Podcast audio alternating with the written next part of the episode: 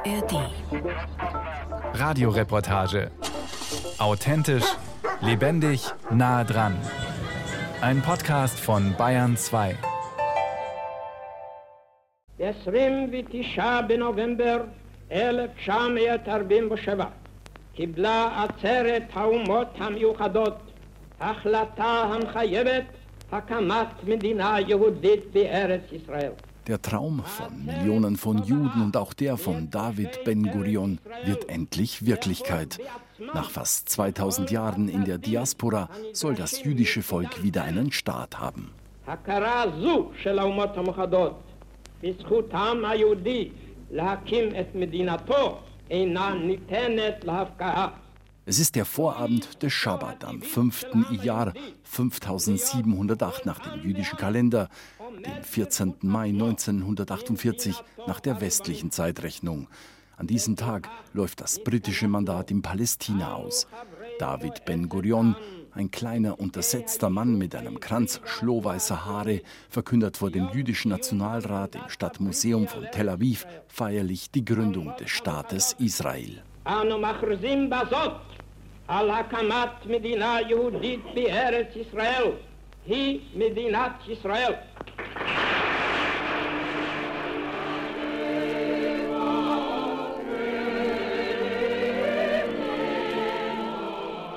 Man muss sagen, dass Israel eine sehr, sehr dramatische Erfolgsgeschichte ist.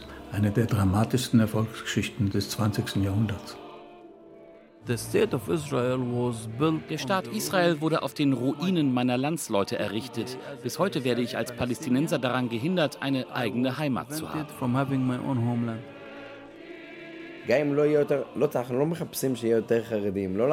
Wir wollen nicht, dass jeder ultraorthodox wird, aber wir wollen, dass unsere Yeshiva-Hochschulen zum Grundstein des jüdischen Volkes werden.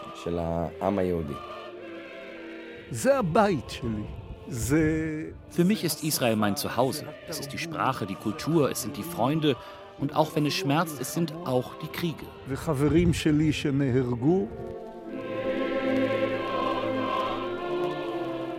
Vor 75 Jahren proklamierte David Ben-Gurion den Staat Israel. Er war der führende Kopf der säkularen Juden in Palästina. Als Vorsitzender der Jewish Agency trieb er die Zuwanderung von Juden in ihrem historischen Siedlungsgebiet voran. Gleichzeitig wusste er um die Probleme mit der arabischen Bevölkerung und bemühte sich anfangs um einen Ausgleich mit den Nachbarn, auch wenn die friedliche Koexistenz von Juden und Arabern schon bald im blanken Hass umschlagen sollte. Als erster Ministerpräsident Israels trieb David Ben-Gurion den Aufbau des Landes zu einem modernen und demokratischen Staat im Nahen Osten voran. Der nur 1,52 Meter kleine Mann war der größte Visionär der neuen Nation. Es ist gar nicht so einfach, in einer der trockensten Gegenden der Welt mit dem Spaten ein tiefes Loch zu graben. Für Itamar Gordon spielt das keine Rolle. Nur wenige Meter vom Grab des ersten israelischen Ministerpräsidenten entfernt wuchtert der drahtige Mann inmitten der Negev-Wüste den Spaten immer wieder in den Boden. Es ist Tu Bishvat, das jüdische Neujahrsfest der Bäume. Traditionell werden überall in Israel an diesem Tag Bäume gepflanzt. You know, this is the season where we plant trees all over Israel. Der Feiertag symbolisiert die Besiedelung Israels, sein Blühen. Auch deshalb legt sich Itamar Gordon, keine drei Meter vom Grab David Ben-Gurions entfernt, so ins Zeug. Und immer wieder blickt er zum steinernen Grab des Staatsgründers. Er war ein großer Mann, in dieser Zeit wahrscheinlich der herausragende Kopf der Nation. Es war unser Glück, dass er uns gleich zu Beginn angeführt hat. Ich weiß nicht, was ohne ihn gewesen wäre. David Ben-Gurion liegt zusammen mit seiner Frau in der Negev-Wüste begraben. Nicht wie die anderen Ministerpräsidenten in Jerusalem. Es war sein ausdrücklicher Wunsch. Er wollte seiner Vision auch über den Tod hinaus Nachdruck verleihen. Zwei Drittel der Fläche Israels sind von Wüsten bedeckt. Dennoch hatte David Ben-Gurion Großes vor.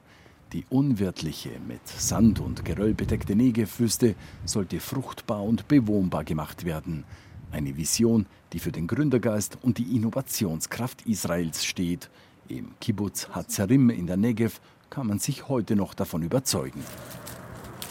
Nati Barak wischt einen Ast zur Seite und zeigt auf den mannshohen Strauch. So now Chochova, it's a desert plant. Das ist der Jojoba-Strauch, eine klassische Wüstenpflanze. Wir gewinnen daraus Öl für die Kosmetikindustrie. Der Strauch wird unterirdisch bewässert. Die Kunststoffrohre liegen ungefähr 40 Zentimeter unter der Erde. About 40 centimeters. Der ältere Mann deutet auf die Erde. An einer Stelle ist sie merklich dunkler. And you can see the moisture hier kommt die Feuchtigkeit nach oben, dadurch bedingt, dass wir die Wurzeln bewässert haben. Die Sträucher sind 15, vielleicht 20 Jahre alt. Der Ertrag ist fantastisch. Man sieht es an den schwarzen Samen, die hier herumliegen. All those black seeds. Es ist die Tröpfchenbewässerung, die die Jojoba-Plantage mitten in der kargen Negev-Wüste zum Blühen bringt. Der Kibbutz in der Negev ist die Heimat des Unternehmens Netafim, einem Pionier der Bewässerung in Israel und Nati Barak ist seit fast 60 Jahren in der Firma. Der heute 79-jährige Ingenieur kennt die Geschichten der Pioniere hier in der Wüste, die die ersten Besiedelungen buchstäblich aus dem steinigen und sandigen Nichts ins Leben riefen. Die Vision von Staatsgründer David Ben-Gurion, die Wüste urbar zu machen, trieb die Pioniere an. Wir haben Ben Gurion verehrt. Er war unser Anführer. Anfang der 60er Jahre traf er sich oft mit Schülergruppen aus den Oberschulen und sprach mit ihnen über die Negev. Er selbst ist nach Steboka gegangen. Alles kam zusammen. Die Abenteuerlust, die Ideologie, der Wille, etwas von Bedeutung zu machen. Die Geschichte des Kibbutz Hatzarim in der Negev-Wüste und des dort ansässigen Unternehmens Netafim spiegelt den Gründergeist Israels wider. Beide, der Kibbutz und das Unternehmen, sind bis heute eine Erfolgsgeschichte. Die rund 800 Einwohner des Kibbutz halten an den Idealen ihres sozialistischen Kollektivs fest. Und Netafim, das in mehr als 120 Ländern sein System für Tröpfchenbewässerung verkauft, gehört zu den erfolgreichsten Unternehmen Israels. Im Land selbst ist die Bewässerung ohne das ausgeklügelte System nicht mehr vorstellbar. Drei Viertel der Bewässerung im Land funktioniert über die braunen Schläuche und kleinen Plastikdüsen, aus denen das Wasser tröpfchenweise zur Pflanze kommt.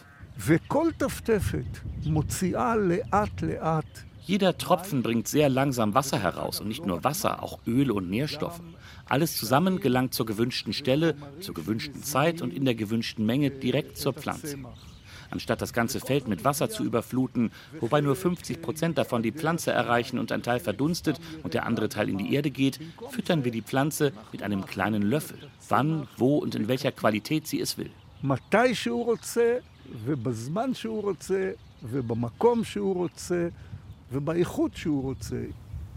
Nati Barak steht auf einem der Hügel etwas außerhalb des Kibbutz. Er blickt in die Ferne, die vom heftigen Wind und dem aufgewirbelten Sand an diesem Tag einen rauen Eindruck hinterlässt. Der 79-Jährige sieht sich als Pionier des Staates, der nur unwesentlich jünger ist als er. Und doch stellt er fest, dass der Gemeinschaftsgeist, der Israel in den bisherigen siebeneinhalb Jahrzehnten so sehr getragen hat, zunehmend schwindet. Die Polarisierung im Land wird größer und Teile der Gesellschaft, wie die ultraorthodoxe Bevölkerung, gehen lieber ihren eigenen Weg. Ich diente der Armee in einer Kampfeinheit. Viele meiner Freunde wurden getötet. Ich war bei allen Kriegen dabei. Und natürlich stört es mich, dass sich immer mehr Menschen nicht daran beteiligen und im Grunde genommen Parasiten sind, wobei der Staat es ihnen ermöglicht.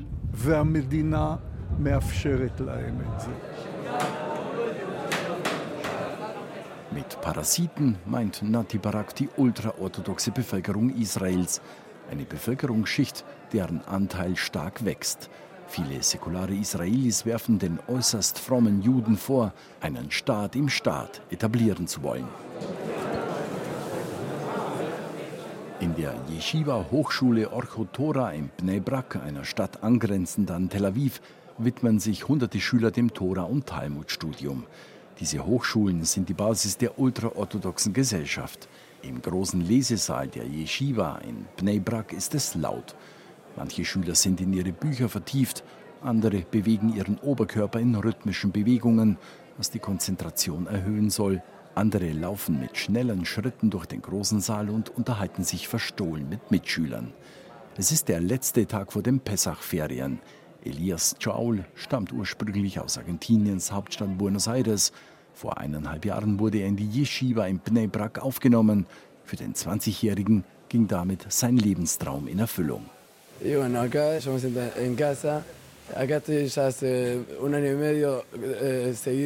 Ich fühle mich hier zu Hause, auch wenn ich seit eineinhalb Jahren nicht mehr in meinem Elternhaus war. Die Rabbiner sind wie Väter, meine Mitschüler sind wie Brüder. Wir sind eine Familie, die einen weiterbringt und wachsen lässt. Jeder unterstützt hier jeden, in allem. Das Tora- und Talmud-Studium ist die Basis des ultraorthodoxen Bildungssystems. Naturwissenschaftliche Fächer oder Fremdsprachen werden in den Yeshiva-Hochschulen kaum oder nur am Rande gelehrt. Die Haredim, die ultraorthodoxe Bevölkerung, hat in den Schulen eigene Lehrpläne, was politisch unterstützt wird. Das eigene Schulsystem dient als Bollwerk gegen mögliche negative säkulare Einflüsse. Der Kontakt zur Außenwelt wird auf ein Minimum reduziert. Für den Rabbiner Moshe Mordechai Cohen ist es die Quintessenz des jüdischen Lebens.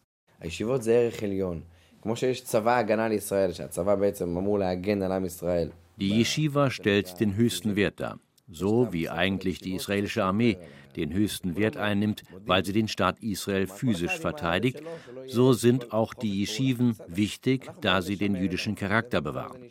Dies ist so seit hunderten Jahren, also noch vor der Staatsgründung. Jeder weiß, dass die Yeshiven alles überlebt haben, alle Kriege und Krisen.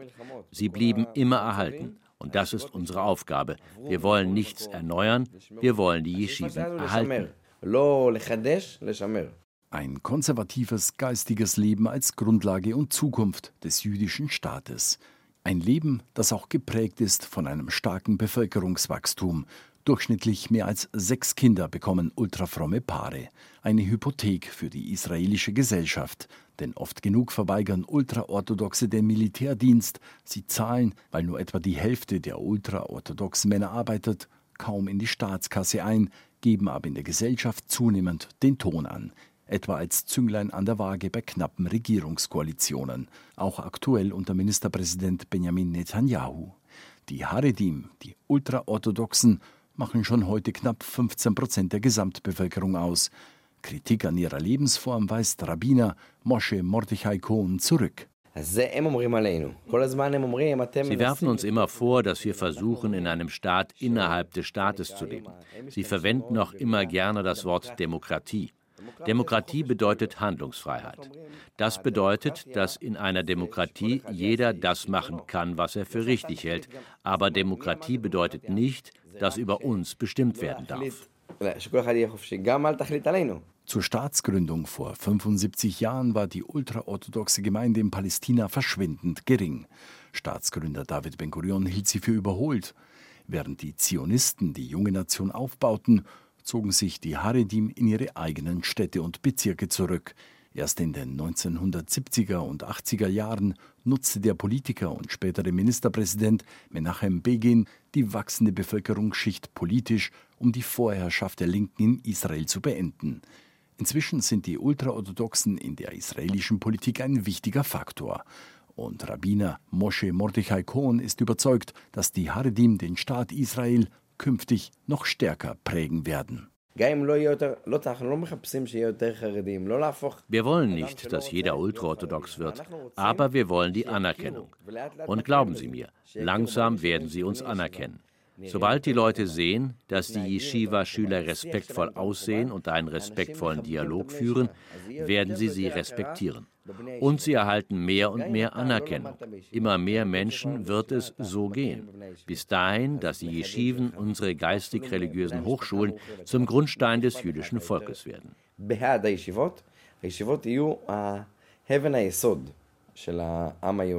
Die Orthodoxie als Grundstein des jüdischen Volkes. Der Historiker und Journalist Tom Segev sieht in dieser These einen zentralen Konflikt, der Israel in den kommenden Jahrzehnten herausfordern wird. Der Streit zwischen Religion und Säkularem wird immer heftiger, weil die Orthodoxie immer stärker wird. Und die säkularen Israelis fühlen sich heute viel mehr angegriffen als früher. Ja, ich glaube, dass Israel noch viel religiöser werden wird, die Religion stärkeren Einfluss haben wird auf das alltägliche Leben. Doch kann ein vorwiegend religiöser jüdischer Staat noch ein demokratischer Staat sein?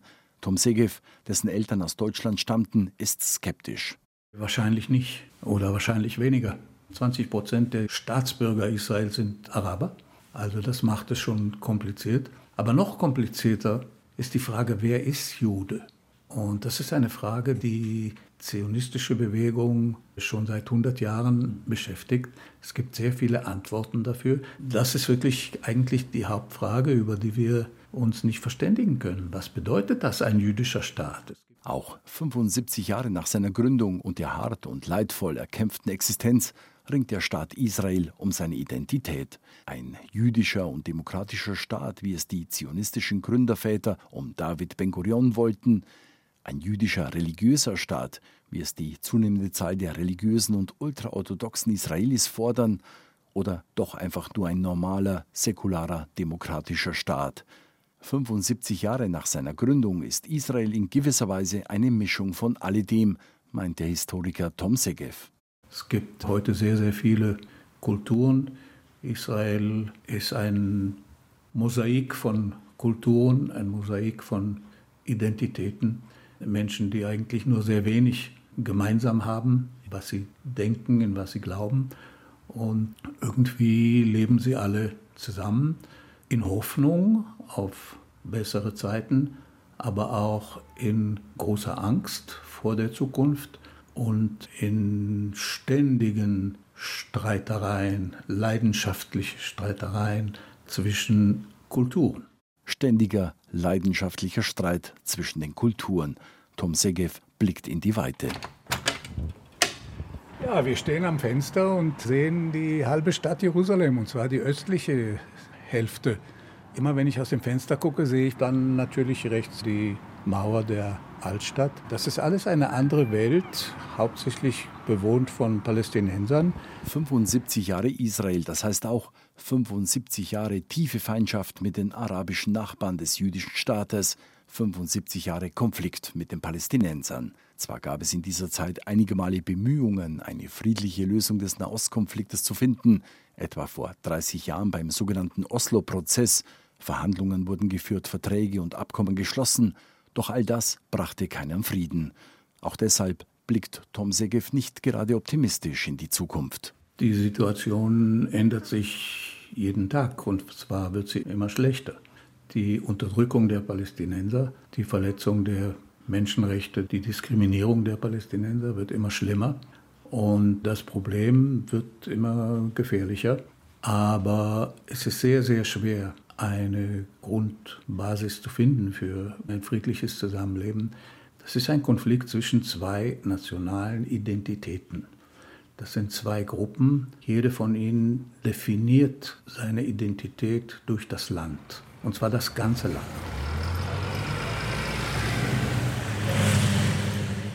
Etwa ein Fünftel der Bevölkerung des jüdischen Staates Israel hat arabische Wurzeln.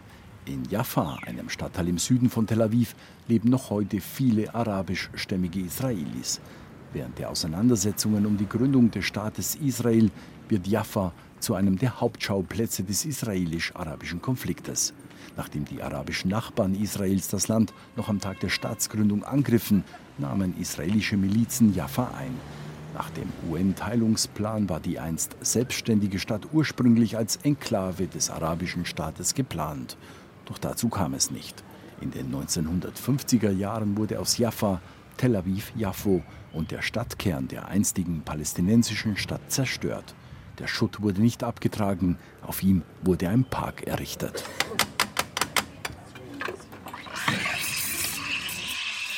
Sami Abu Shade sitzt in einem Café in Jaffa. Sein Urteil über 75 Jahre Israel fällt harsch aus.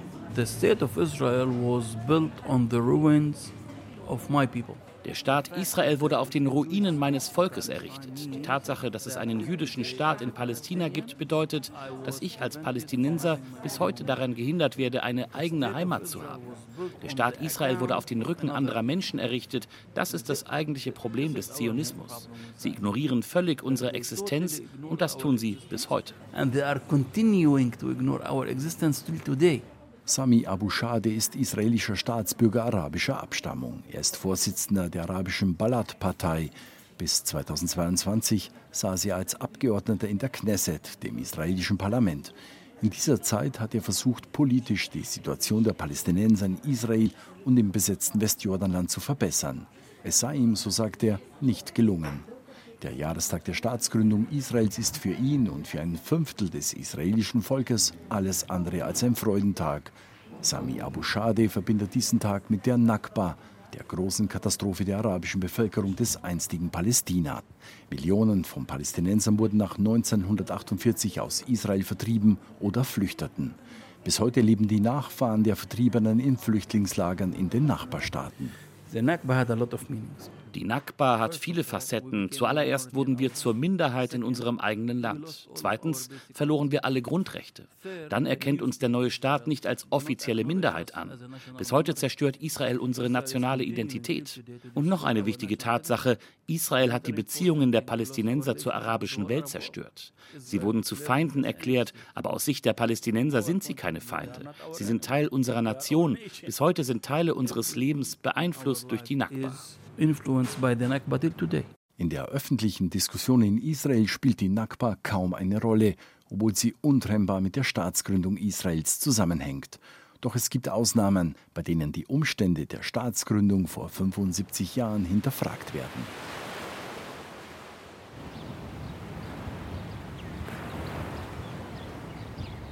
Blauer Himmel, die Wellen des Mittelmeers schwappen an den Sandstrand des Dor Beach südlich von Haifa. In den Dünen ein kleines Hotel und Ferienbungalows. Bunte Pavillons mit Bänken laden zum Sonnenbaden ein. Eine trügerische Idylle. Nur wenige Meter entfernt auf dem matschigen Parkplatz soll sich vor 75 Jahren ein Massaker abgespielt haben, mitten im Unabhängigkeitskrieg, nur wenige Tage nach der Staatsgründung Israels. Bis heute ist umstritten, was damals im ehemaligen palästinensischen Fischerdorf Tantura wirklich geschah. Abu Jamil Masri, Palästinenser, 85 Jahre alt, war damals im Unabhängigkeitskrieg ein kleiner Junge, lebte in Tantura bis zu jener Nacht im Mai 1948. Damals griffen, so die palästinensische Erzählung, israelische Soldaten das Dorf an, zerstörten es und trieben die Einwohner zusammen. Sie trennten Männer, Frauen und Kinder. Für Abu Jamil sind das äußerst schmerzhafte Erinnerungen. Sie haben zehn bis zwölf Menschen in eine Reihe gestellt, sie getötet und übereinander gestapelt. Ich hatte vorher noch nie Blut oder tote Menschen gesehen. Ich war wie erstarrt. Ich hatte solche Angst. Abu Jamils Hände zittern bei dem Gespräch. Er atmet tief durch. Sein Vater und Bruder haben nicht überlebt. Seine Familie verlor ihr Land, weil sie Palästinenser waren, sagt er. Das schmerze bis heute. Nachdem er mit seiner Mutter ins Nachbardorf geflüchtet war, wollten die israelischen Soldaten die Überlebenden von Tantura nach Jordanien abschieben, nahmen ihnen ihr Land weg, erzählt er, doch es kam anders. Wir wollten bleiben, warteten eine Woche. Es kam keine Antwort, was mit uns geschieht. Die Antwort kam nie, bis heute. Heute leben wir alle hier zusammen, essen und trinken zusammen. Vergeben kann ich ihnen nicht. Aber wer soll sie zur Rechenschaft ziehen? Wie viele Bewohner von Tantura wirklich getötet oder vertrieben wurden, ist bis heute ungeklärt und sorgt in Israel für Diskussionen. Der Dokumentarfilm Tantura vom israelischen Regisseur Alon Schwarz greift das Thema auf. Er prangert mögliche Menschenrechtsverbrechen zur Staatsgründung Israels 1948 an. Palästinensische Organisationen, NGOs, aber auch israelische Medien fordern eine Untersuchungskommission und dass gegraben wird auf dem Parkplatz des Sandstrandes in Dor Beach, dort, wo heute nur noch eine kleine Ruine an das alte palästinensische Fischerdorf Tantura erinnert. Yara Mansour kommt in das Café nach Jaffa. Die 28-jährige Rechtsanwältin ist wie Sami Abu Shade arabischstämmige Israelin. Obwohl sie ihr ganzes Leben in Jaffa gelebt, obwohl sie in Tel Aviv studiert hat und obwohl sie die israelische Staatsangehörigkeit besitzt, Yara fühlt sich in Israel als Bürgerin zweiter Klasse. Das ist schon ein verrückter innerer Konflikt. Ich bin als Anwältin im Gerichtssaal und fühle mich kleiner, weniger wichtig, weil ich Palästinenserin bin. Ich könnte eine Menge über meine Identität erzählen, aber ich weiß eines, ich bin Palästinenserin. Ich weiß, weshalb ich Palästinenserin bin und ich weiß, dass ich niemals Israelin sein werde. Aber es gibt vieles, was dazwischen liegt. Es ist kompliziert. Israel ist kompliziert. Auch 75 Jahre nach seiner Gründung ringt der Staat um seine Identität. Indem sich Israel ausdrücklich als jüdischer Staat definiert, hebt er eine religiös definierte Bevölkerungsgruppe als Trägerin der nationalstaatlichen Kultur hervor und schließt damit gleichzeitig andere Bevölkerungsgruppen aus. Dieser Konflikt schwelt seit der Staatsgründung. Eine Lösung ist nicht in Sicht. Im Gegenteil. Neue Probleme kommen auf das Land zu. Innenpolitisch ist Israel polarisiert wie noch nie in seiner 75-jährigen Geschichte.